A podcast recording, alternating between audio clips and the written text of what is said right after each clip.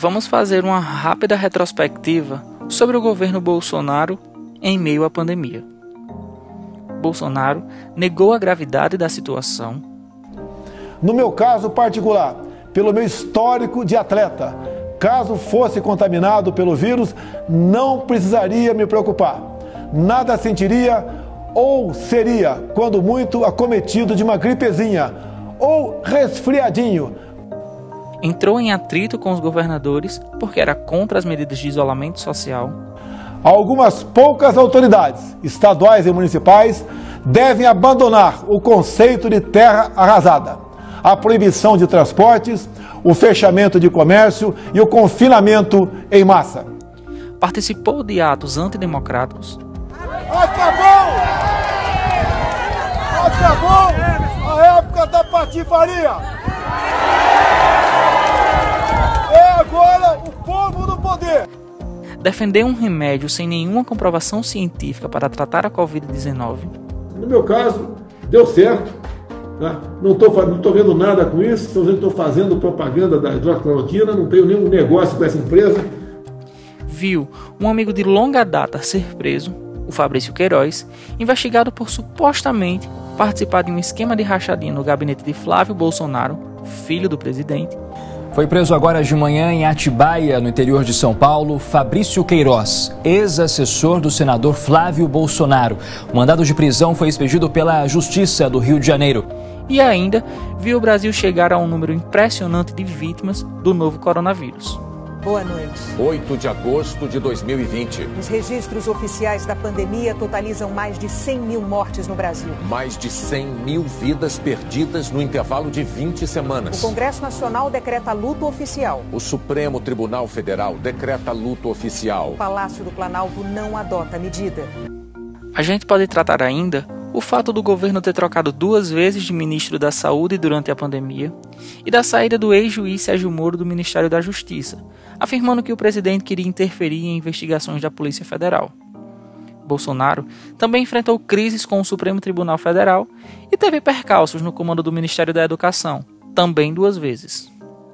Bom, esse é um resumão, mas a verdade é que essa sucessão de crises poderia acabar virando um problema definitivo para a popularidade de muito político por aí. Poderia, mas não foi o caso que aconteceu com Bolsonaro. A última pesquisa do Datafolha mostrou que a aprovação do presidente chegou no seu maior ponto desde o início do mandato. 37% dos brasileiros consideram o governo ótimo ou bom, contra 32% que achavam o mesmo na pesquisa anterior. A diferença no índice de rejeição, ou seja, de quem acha o governo ruim ou péssimo, foi ainda maior. Antes eram 44%, agora são 34%. Entre quem fez o pedido e recebeu o auxílio emergencial, 42% acham o governo Bolsonaro ótimo ou bom, um pouco acima da média nacional. 36% dos que não fizeram também acham isso. A margem de erro dessa pesquisa é de 2 pontos percentuais para mais ou para menos. O Instituto entrevistou cerca de 2 mil pessoas por telefone nos dias 11 e 12 de agosto. Ou seja, a pesquisa foi feita poucos dias depois do Brasil atingir a marca de 100 mil mortos por Covid-19.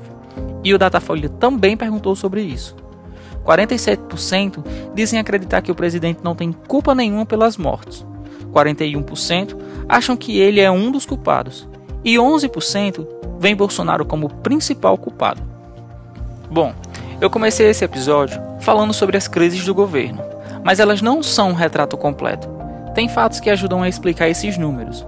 Para entender quais são eles e que setores da sociedade fazem a aprovação do presidente crescer e o que esses números representam no contexto político, você vai precisar continuar ouvindo a gente.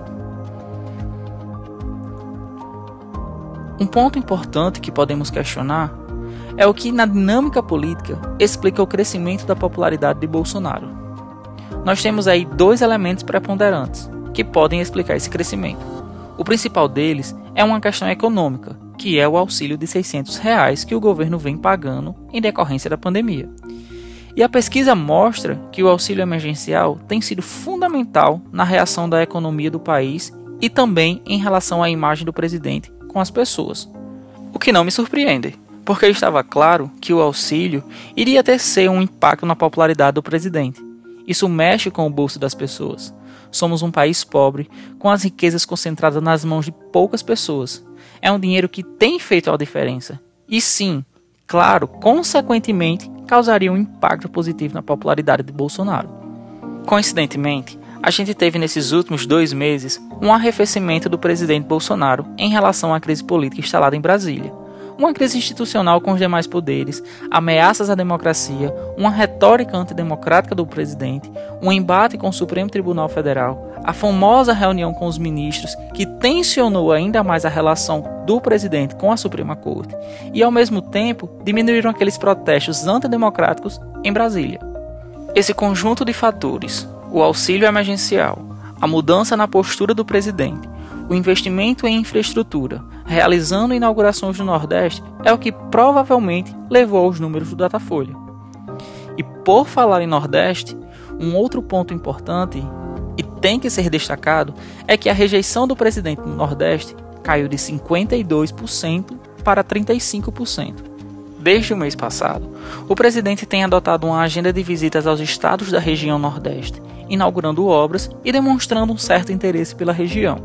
Porém, isso não significa dizer que Bolsonaro tem avançado para as bases do lulopetismo.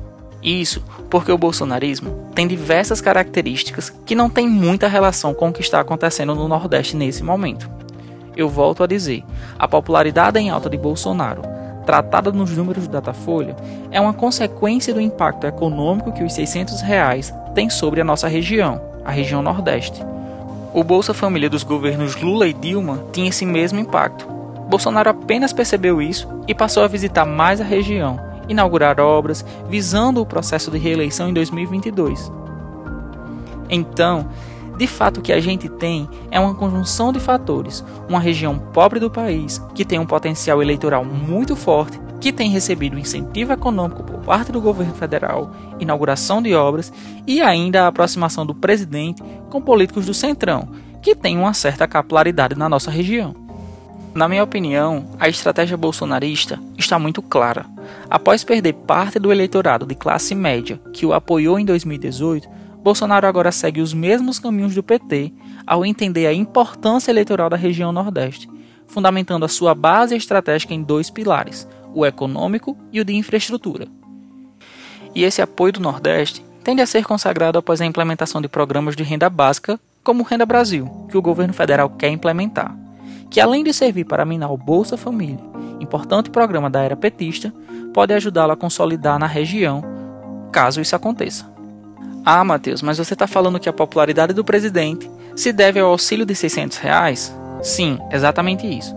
Mas também existem outros fatores menores que contribuem para isso. Mas o país tem condição fiscal para manter esse auxílio? Não, não tem. O país não tem recurso para isso e o próprio Paulo Guedes já falou sobre isso. Mas o presidente insiste em dizer que sim. Inclusive falou até que existe um debate para furar o limite de gastos, o que, se acontecer, poderá fazer o presidente perder seu posto de piranga, que é o Paulo Guedes. A questão da infraestrutura também é usada como ferramenta para o presidente se popularizar, como as obras hídricas iniciadas nos governos anteriores. Não podemos negar que ele tem base eleitoral na região e que, à frente do governo federal, é plenamente possível articular ações que atendam algumas demandas. O que eu realmente vejo é uma mudança tardia de posicionamento que expõe a desatenção que o governo dedicou ao Nordeste por um longo período de tempo. A atenção voltada à região, nesse momento de seu mandato, tem relação muito clara com a perda de apoio eleitoral, inclusive da parcela que o elegeu, a classe média e a classe média alta, em 2018. E pensando em reeleição, o presidente não pode perder mais base política. A queda de popularidade no país fez Bolsonaro mudar.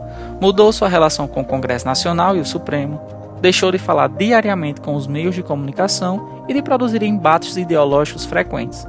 Ele passou a priorizar inaugurações de obras pelo Brasil numa agenda mais positiva. Enfim, precisou mudar para tentar sobreviver politicamente ele constatou que fazer política para aquela base mais radical e ideológica não vem funcionando para sua própria popularidade.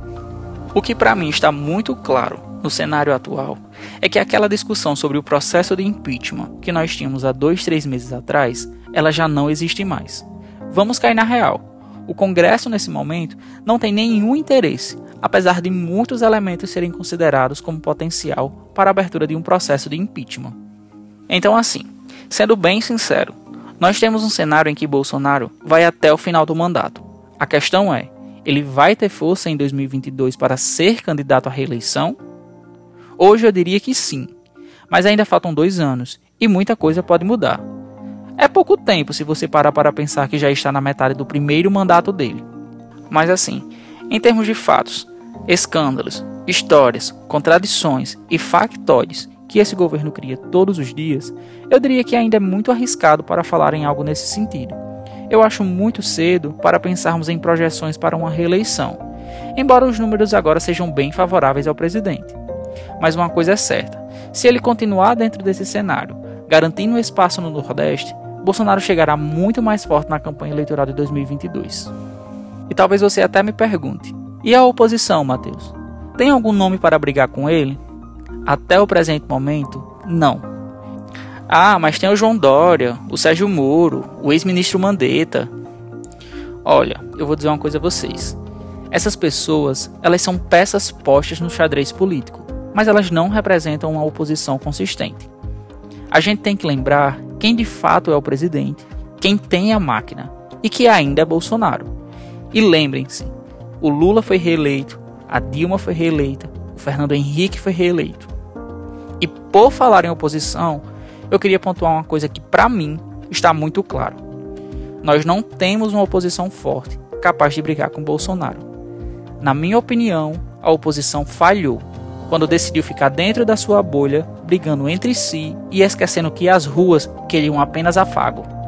Mesmo diante de todas as barbáries que o presidente fala ou faz, mesmo diante de toda a sua omissão enquanto gestor público, a nossa oposição não consegue transmitir isso para o eleitorado. E ficou claro com a pesquisa.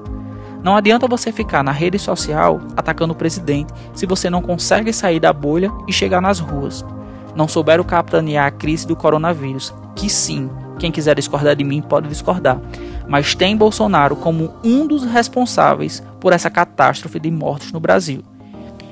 E que a questão econômica dos 600 reais não é mais do que uma obrigação do Estado de responder à crise causada pela pandemia e fazer com que a economia continue girando.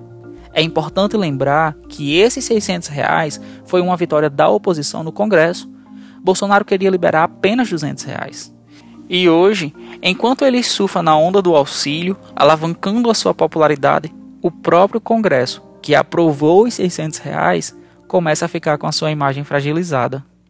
Nós temos uma economia que, apesar dos 600 reais, não reage. Nós temos aí uma agenda que não consegue andar. As reformas não saem do lugar. A reforma tributária, enfim, voltou para a agenda do Congresso. Nós temos um presidente que não consegue cumprir as suas promessas de campanha.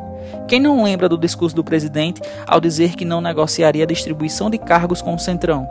E hoje, o que mais vemos é uma aliança com a velha política, distribuindo cargos. Inclusive, com essa aliança com o Centrão e a saída de Moro do governo, símbolo da Lava Jato, o presidente abriu mão da bandeira do lavajatismo, da anticorrupção, o que não agradou muita gente. Na minha opinião, o que de fato eu vejo é um problema gigante de comunicação por parte da oposição. Oposição que de fato fracassou. Ela não consegue expor as fragilidades do governo. Mas, como eu disse, ainda faltam dois anos. E caso queiram correr atrás do prejuízo, eles precisam parar, reorganizar as ideias e traçar estratégias.